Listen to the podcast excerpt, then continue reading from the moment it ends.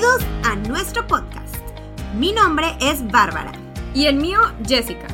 En este podcast, cada semana encontrarás información sobre los temas más cotizados de nutrición y bienestar, basados en evidencia científica pero explicada de manera muy práctica y fácil de entender. Te aseguramos que al terminar cualquier episodio tendrás información valiosa que te ayudará a mejorar tu calidad de vida, ya sea para perder peso, sentirte más feliz y satisfecho, culto cuando la vecina se vende un comentario de nutrición y claro, todo acompañado de un poco de entretenimiento y risas. Gracias por pasar un rato con nosotras hoy. Pasemos a nuestra dosis semanal de conocimiento.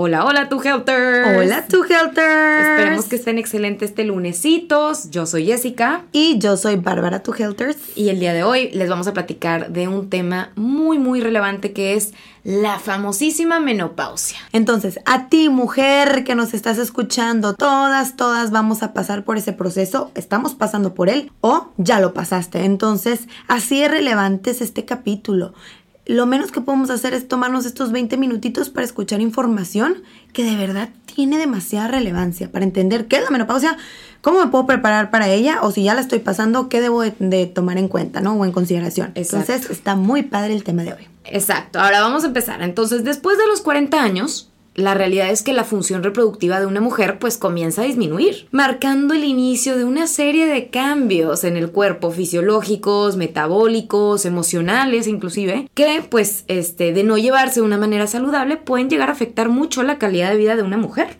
Así es, y sobre todo también me, me, me, da mucha risa la parte emocional, ¿no? Emocional. Todos pasan, ah, bueno, a mí me pasó, me acuerdo que mi mamá entró en la menopausia y nos advirtió a toda la familia y nos sentó y nos dijo, oigan, estoy entrando en una etapa complicada en la vida, entonces necesito que me tengan paciencia. Claro. me da mucha risa y es verdad, genuinamente, son muchos cambios, entonces, sí. y le daban los bochornazos y todo, entonces por eso es bien importante, si están en casa con alguien que está pasando por este proceso, también entenderlo. O estás pasando por este proceso, es importante hablar con los de tu alrededor y explicarles qué es la menopausia y viceversa, ¿no? Exacto. Ser comprensivos. Inclusive este episodio les va a ayudar hasta a los hombres, ¿no? Porque muchas veces tú dirías, no, pues es la menopausia y ya, cambias de episodio, ¿no? Pero realmente todos se benefician de entender qué rayos es la menopausia y por qué es que las mujeres pasan por este proceso tan complejo. Claro, porque para también entender. Como, no sé, marido, pareja, Claro. Tu, tu, mujer está pasando por ese proceso, entonces dice, ¿qué le pasó? ¿O qué está ocurriendo? ¿Dónde quedó mi esposa? ¿Dónde quedó mi esposa? Entonces, bueno, tu Helters, a ver, ¿por qué la menopausia se lleva a cabo? Prácticamente hormonas. Por esto ocurre la menopausia. Entonces, ¿qué es lo que va a pasar? Que nuestros ovarios van a producir menos estrógeno y progesterona, que como sabemos son nuestras dos hormonas principales. principales en cuanto al tema reproductivo. Entonces, pues esas dos hormonas que tú llevas produciendo toda tu vida desde que eres pues joven, adulta, ¿verdad? de repente ya no las vamos a producir. Entonces, eh, conforme van disminuyendo estos niveles, empieza ya esta transición y empiezan estos síntomas poco a poco de la menopausia, se empiezan a presentar y el más típico, ¿verdad?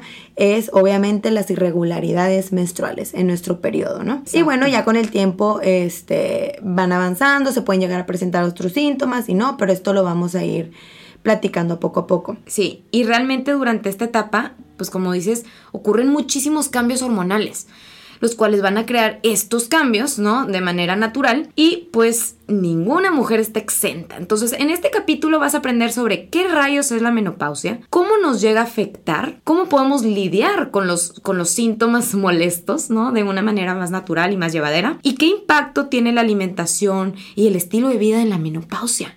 Uh, ese es un tema bastante bueno, ¿no? claro, ¿no? Y el estilo de vida que va a definir cómo te puede llegar a ir en la menopausia o cómo te puedes preparar para entrar a esta etapa, ¿no? Exacto. Porque como sabemos, de verdad, de verdad, sobre todo también hay muchos cambios. Este, el cuerpo empieza a cambiar, entonces desde ahí la, la, mujer entra como que en este dilema de que qué está pasando. Siento que hay muchos cambios en mi cuerpo, que ahorita vamos a ver específicamente cuáles. Entonces, pues les queremos dar estos tips para que tomen las mejores decisiones. Y, y por último, nada más quiero mencionar que la menopausia la verdad es que es un como reality check, por así decir, como un, un, golpe de realidad. Un check a la realidad. Prácticamente, oh. un golpe de realidad, ¿no? De que tu cuerpo está cambiando. ¿no? Y de que pues ya literalmente es momento también sobre todo de cuidarlo y de cuidarlo de manera saludable tomando decisiones inteligentes, y sanas. ¿no? Y también aceptar que está cambiando. Exacto. Este es, un, este es un proceso de la vida que también todo tiene su parte bonita. Entonces, oye, pues el cuerpo va cambiando. A los 30 cambia, a los 40 cambia, a los 20 cambia, a los 50 cambia. Entonces también aceptar que todos vamos a pasar por este proceso, ¿no? 100%. Y bueno, antes de entrar de lleno al tema del día de hoy, To Helters, vamos a aclararles algunos términos que es importante que tengan en mente. Entonces, la perimenopausia o climaterio, ¿qué es? Es el principio de la transición menopáusica hasta la menopausia. O sea, cuando se empiezan ahí a asomar los síntomas, lo que ya mencionamos, eh, Los empiezan periodos las empiezan. irregularidades menstruales, el flujo sanguíneo ya no es el mismo Exacto. y tal. Entonces, es ese momento. Y escuchen esto, tu Helters. ¿Qué es la menopausia como tal? Es el punto en el tiempo que se define 12 meses. Lo vuelvo a repetir, 12 meses después del cese espontáneo de la menstruación. O sea, 12 meses después de que dejaste de menstruar. O sea, que ya de plano dices, ¿sabes qué? Ya llevo 12 meses sin menstruar absolutamente nada, ya se considera menopausia. Porque luego hay veces que pasa que pasan 6 meses y, ah, te baja tantito. No, no, no. Pues ahí todavía estás en la perimenopausia. Exacto. No, aquí estamos hablando de que pasaron 12 meses de que no pasó absolutamente nada y entonces ya se podría. Oficialmente puedes decir, Estoy "Yeah". en la menopausia. Y cuando es posmenopausia, que dices, estoy en la postmenopausia. No es cuando, después de esos 12 meses. Escuchen esto, tu Kilters. Es 5 años después de la fecha de la última menstruación. Mm, o sea, ya se podría decir que estás como en la post. ¿no? Post, 5 años después. Exacto. Ok, súper, muy bien. Entonces, eh, también puede haber menopausia este, secundaria de vez en cuando, eh, no necesariamente derivada de, de la edad. Que tú ya oye, ¿sabes qué? No, pues tengo 50 años y ya tuve menopausia. No, también se puede ver a diferentes cosas. Entonces, una de ellas puede ser el tabaquismo excesivo en la vida, que nos de cierta manera nos, nos llegue esta menopausia. Eh, el bajo peso también muchas veces, acuérdense tu Helters, pues cuando tenemos bajo peso, tenemos baja grasa y esto afecta directamente nuestros niveles de hormonas y pues este, podemos llegar a experimentar esta, esta menopausia, ¿no? Eh, histerectomía, que es cuando nos remueven pues prácticamente eh, el útero, ¿no? Y pues ya prácticamente pues se acaba todo este proceso fisiológico hormonal.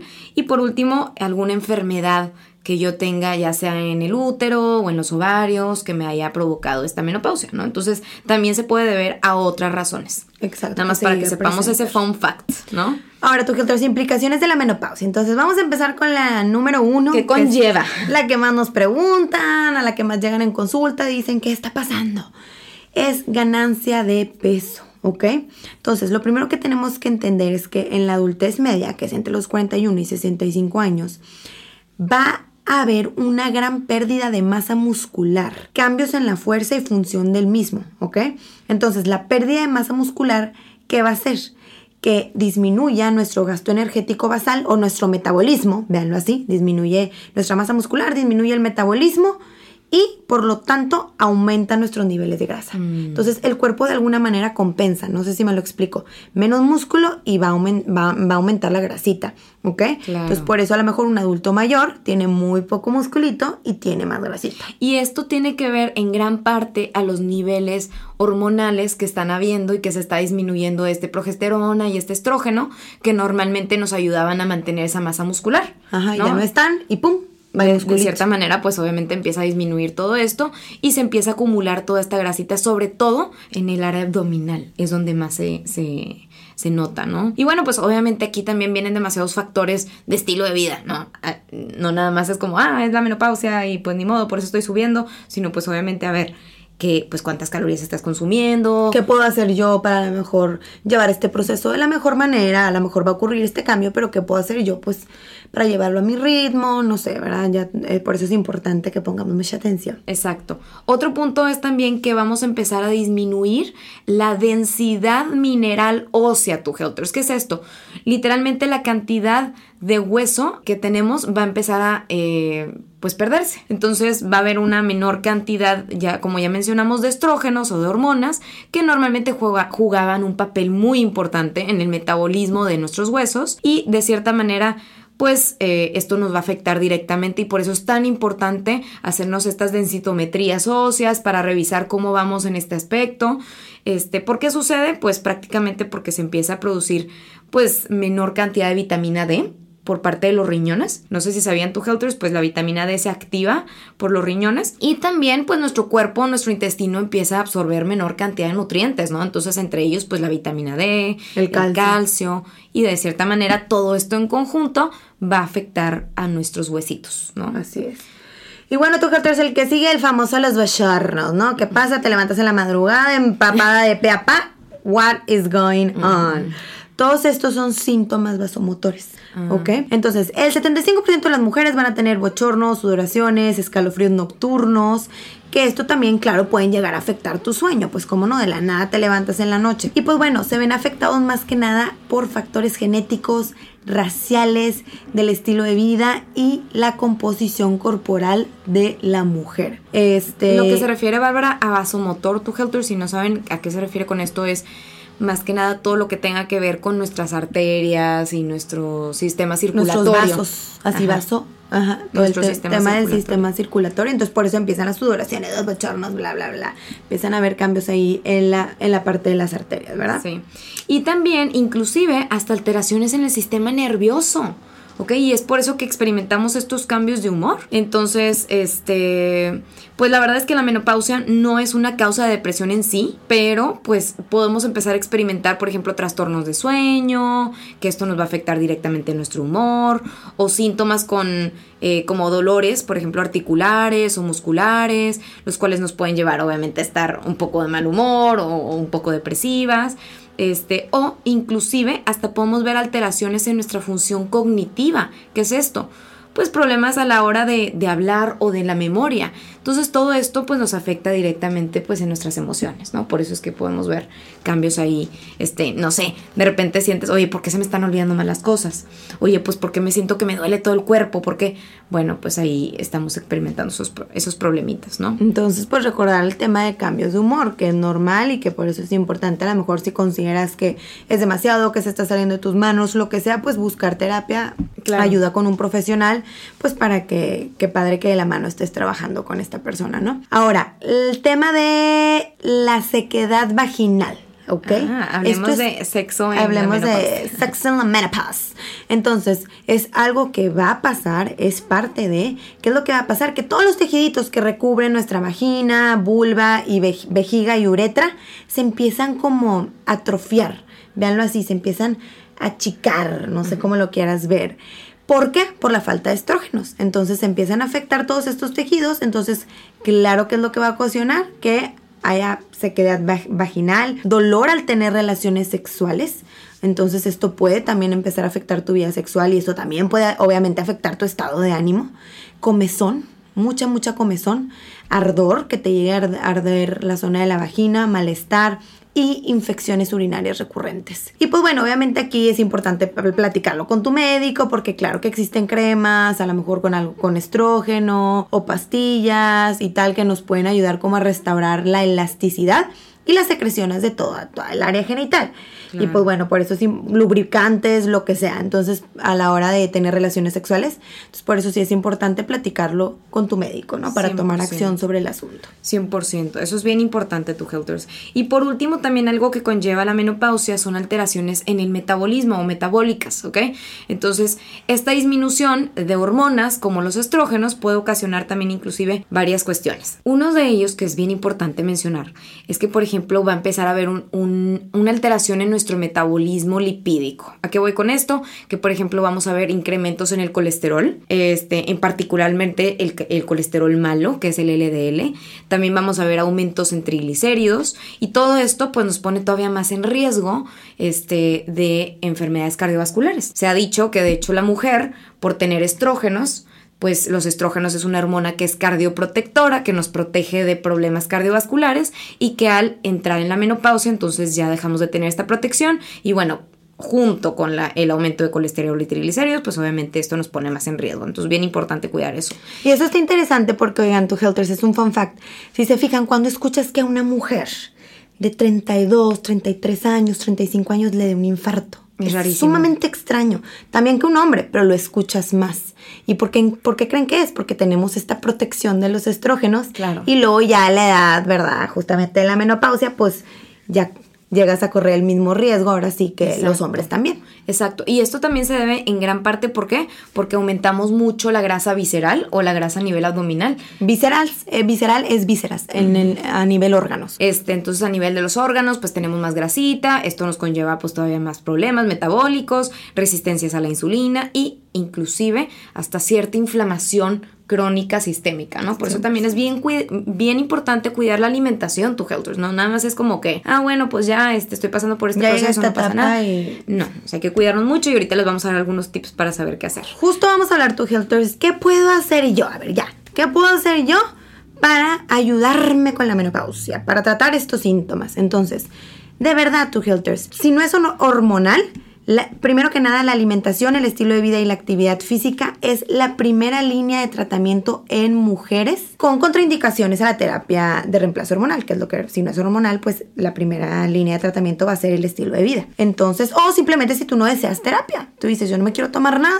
bueno, aquí está la clave. Entonces, ¿cuáles van a ser las recomendaciones en cuanto a su alimentación de parte de sus two healthers? Entonces, como siempre, ya yo creo que ya lo alucinan, pero es que es tan relevante el poder que tienen en nuestra vida que por eso en cada padecimiento que ven siempre es y las frutas y verduras, two healthers, aumentar el consumo de frutas y verduras de 2 a 3 porciones de fruta más 2 a 3 porciones de verduras y leguminosas al día. Todo esto, ¿por qué? Porque son obviamente ricas en fibra y ricas en antioxidantes. Entonces, Claro. que ustedes digan, a ver, me estoy asegurando de comer, no sé, dos porciones de fruta al día, más dos de verduritas y una de leguminosa, lo estás haciendo bien, ¿ok? Siguiente, aumento de alimentos ricos en calcio, lo que ya ahorita les comentó y es que lo que ocurre que con el tema del calcio que disminuye su absorción y tal, entonces pues hay que aumentar nuestro consumo de vegetales de hoja verde que son ricas en calcio, la tortilla de maíz, sí, tu Hilters es rica en calcio, lácteos bajos en grasa, este, esto nos va a ayudar bastante. Así como exponernos al sol para absorber la vitamina D. Acuérdense que la exposición solar hace que nosotros absorbamos vitamina D. Por eso a lo mejor en lugares en donde casi no da el sol, las deficiencias de vitamina D son extremas. Entonces, exponernos al sol, obviamente con bloqueador.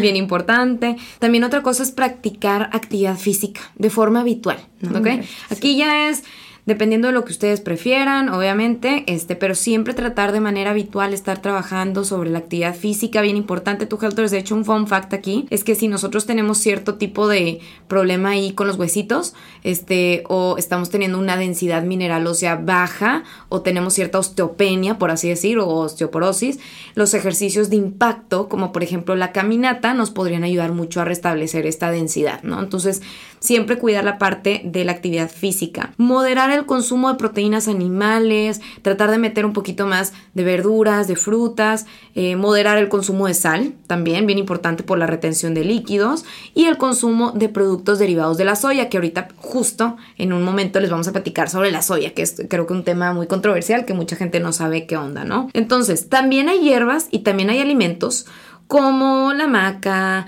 la raíz de la valeriana, el cohosh, este, las semillas de lino, que de seguro han escuchado y que la verdad es que se encuentran como suplementos populares dentro de la menopausia, ¿no? Pero la realidad es que carecen de pruebas sólidas para res- respaldar su uso, como que ahorita les vamos a comentar un poquito sobre ellos, ¿no? Entonces, eh, al igual que los productos de la farmacia, estos suplementos a base de hierbas, pues pueden llegar a tener efectos secundarios. Entonces hay que, hay que cuidar mucho este, qué estamos consumiendo y sobre todo si estamos tomando algún medicamento, pues nada más fijarnos que no estén como teniendo cierta interacción. Exactamente, por eso siempre debemos de consultarlo con nuestro médico antes de empezar con alguna hierbita. Por ejemplo, hablemos del tema de los suplementos, ¿ok? Que son, estos sí hay evidencia científica detrás, estos sí se necesitan tomar si hay algún tipo de deficiencia y por eso es bien importante consultar con nuestro doctor, revisar cómo están nuestros niveles de vitamina D y de calcio, que es justamente lo que les voy a platicar para ver si somos candidatos para consumir este tipo de suplementos, ¿no? Entonces, por ejemplo, el calcio, ¿no? Estamos teniendo esta, esta pérdida de, hueso o queremos prevenir esta pérdida de hueso, que es bien importante. Este, ¿Por qué? Porque pues se puede convertir en un problema eh, a través de nuestra vida, ¿no? Entonces es fundamental obtener suficiente calcio. Las mujeres, por ejemplo, menores de 50 años necesitan aprox mil miligramos de calcio al día. Sin embargo, las mujeres arriba de 51 años pues ya incrementa su necesidad hasta 1200 miligramos al día. Ahora, ¿qué consejo les podemos dar aquí? es mejor obtener el calcio a través de los alimentos, ¿sí? Eh, y si necesitas suplementos para llenar ese vacío eh, o, a lo mejor tienes algún tipo de deficiencia, pues tratar de empezar a tomarlo, ¿no? Siempre de la mano con un profesional de salud. Bien importante. También muchas veces por prevención. A lo mejor no estás deficiente, pero por prevención a veces el médico, tu nutriólogo te lo puede indicar. Claro. El calcio y vitamina D. Entonces, bueno, eso sí hay mucha evidencia. La vitamina D, por ejemplo, como ya lo mencionó Bárbara, este, es bien importante para la absorción del calcio. Entonces, sin vitamina D, literalmente el cuerpo no lo puede absorber, no puede absorber este calcio. La mayoría de los adultos, por lo general, necesitamos 600 unidades internacionales al día. Eh, pero ya mayores, por ejemplo, nosotros de 71 años, pues va incrementando la cantidad, pero también si tenemos deficiencia, pues incrementa la cantidad que necesitas.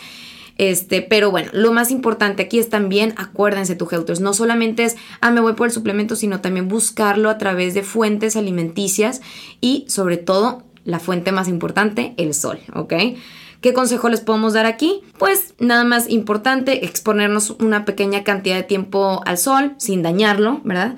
Eh, y buscar suplementos de buena calidad a través de algún nutriólogo que te pueda asesorar en este tema, ¿no? Así es, ahora sí los que pues no tienen tanta evidencia, pero muchas personas ven buenos beneficios. Las hierbas. ya depende de cada quien, si tu médico te, te, lo indica y tal. Por ejemplo, el trébol rojo, muchos lo utilizan este, ya que son estrógenos vegetales naturales. Entonces pues dicen, bueno, pues haz cuenta que me estoy estoy incrementando mi ingesta de estrógenos, lo que ya no estoy produciendo de una fuente externa a través del trébol rojo, entonces eso pues de alguna manera me puede ayudar con los síntomas, pero pues bueno, no hay suficiente evidencia. Luego tenemos el famoso ginseng igual, pero más que nada para qué lo toman las mujeres con el fin de estimular el estado de ánimo, que como ya mencionamos disminuye. Este, y pues se ha observado en algunos estudios que te puede ayudar a mejorar la calidad de vida, sin embargo, y mejorar el sueño también del estado de ánimo, sin embargo, pues no hay, no hay suficientes estudios. Okay. Luego viene la hierba de San Juan, que también, ¿para qué lo toman las mujeres? Pues para controlar los cambios de humor. Y de hecho la hierba de San Juan es un tratamiento conocido para la depresión leve. ¿Verdad? Sí. Este, pero bueno, también por, eso podría tener como este beneficio especial para las mujeres en la menopausia. Y existe alguna evidencia, particularmente cuando se combina con cojosh negro, este, de que la hierba de San Juan puede mejorar el estado de ánimo y suavizar los cambios de humor relacionados con la menopausia. Ahí hay poca evidencia, pero también por eso a veces nosotros el que nos gusta recomendar mucho también es el cojosh negro. El cojosh negro. Ese nos, nos, nos, late y tal, y pues bueno, obviamente si el médico y todo está indicado, ¿no? Exacto. Y sobre todo utilizar tu Helters los suplementos de manera inteligente. Entonces hablar con nuestro médico eh, para cualquier suplemento que estemos tomando, aunque no sea un medicamento, como quiera. Recordar que todos los suplementos pueden llegar a tener efectos secundarios potenciales. Estamos hablando aquí de hierbas, ¿no? Entonces pues no es cualquier cosita. Eh, pueden interactuar estos suplementos con, con a lo mejor algún tipo de medicamento que estás tomando, eh, podrían por ejemplo potencializar o anular el efecto de algún medicamento que tomes, entonces bien importante cuidar esa parte, ¿no? Antes de emocionarnos y estar buscando ya el Black Ojosh o, o la hierba de San Juan, siempre asesorarnos con un médico, ¿no? Así es, tu Helters. Ahora vamos a pasar a la otra parte, que es hablar como de nutrientes específicos en donde hay algo de evidencia y que nos pueden ayudar. Entonces, por ejemplo, el número uno, la soya. Comida maravillosa, ¿será? Vamos a ver. Vean este fact, está sumamente interesante. Las mujeres menopáusicas de Estados Unidos escuchen eso, tu Helters, tienen ocho veces más probabilidades de tener bochornos que las mujeres en los países asiáticos.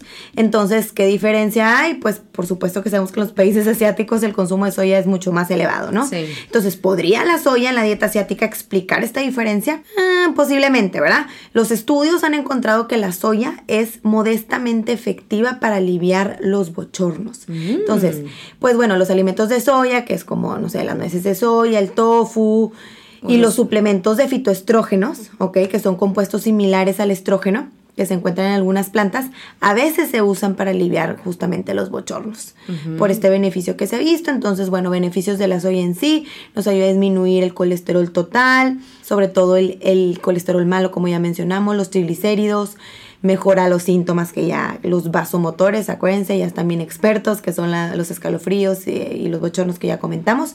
Y bueno, nada más ojo aquí, si hay contraindicación en mujeres con cáncer de mama o en riesgo, de padecerlo. Y si tienes problemas de tiroides o deficiencia de yodo. Bien importante. Bien importante. Y como todo también, pues se requiere más investigación, ¿verdad? 100%. Ok, ahora pasemos a los fitoestrógenos. ¿Qué es esto de fitoestrógenos? Se escucha así como que muy, muy complejo. Muy científico. No, entonces, ¿qué son los fitoestrógenos? Son sustancias bioactivas de las plantas que tienen efectos similares a los estrógenos. ¿Qué quiere decir esto? Que el cuerpo literalmente consume los fitoestrógenos a través de las plantas y cree que son estrógenos, entonces tienen como más o menos la misma función en tu cuerpo y de cierta manera entonces el cuerpo eh, pues deja de tener estos síntomas de abstinencia, por así decir, de los estrógenos, ¿no? Se asocian con una disminución de síntomas y una mejora en la calidad de vida.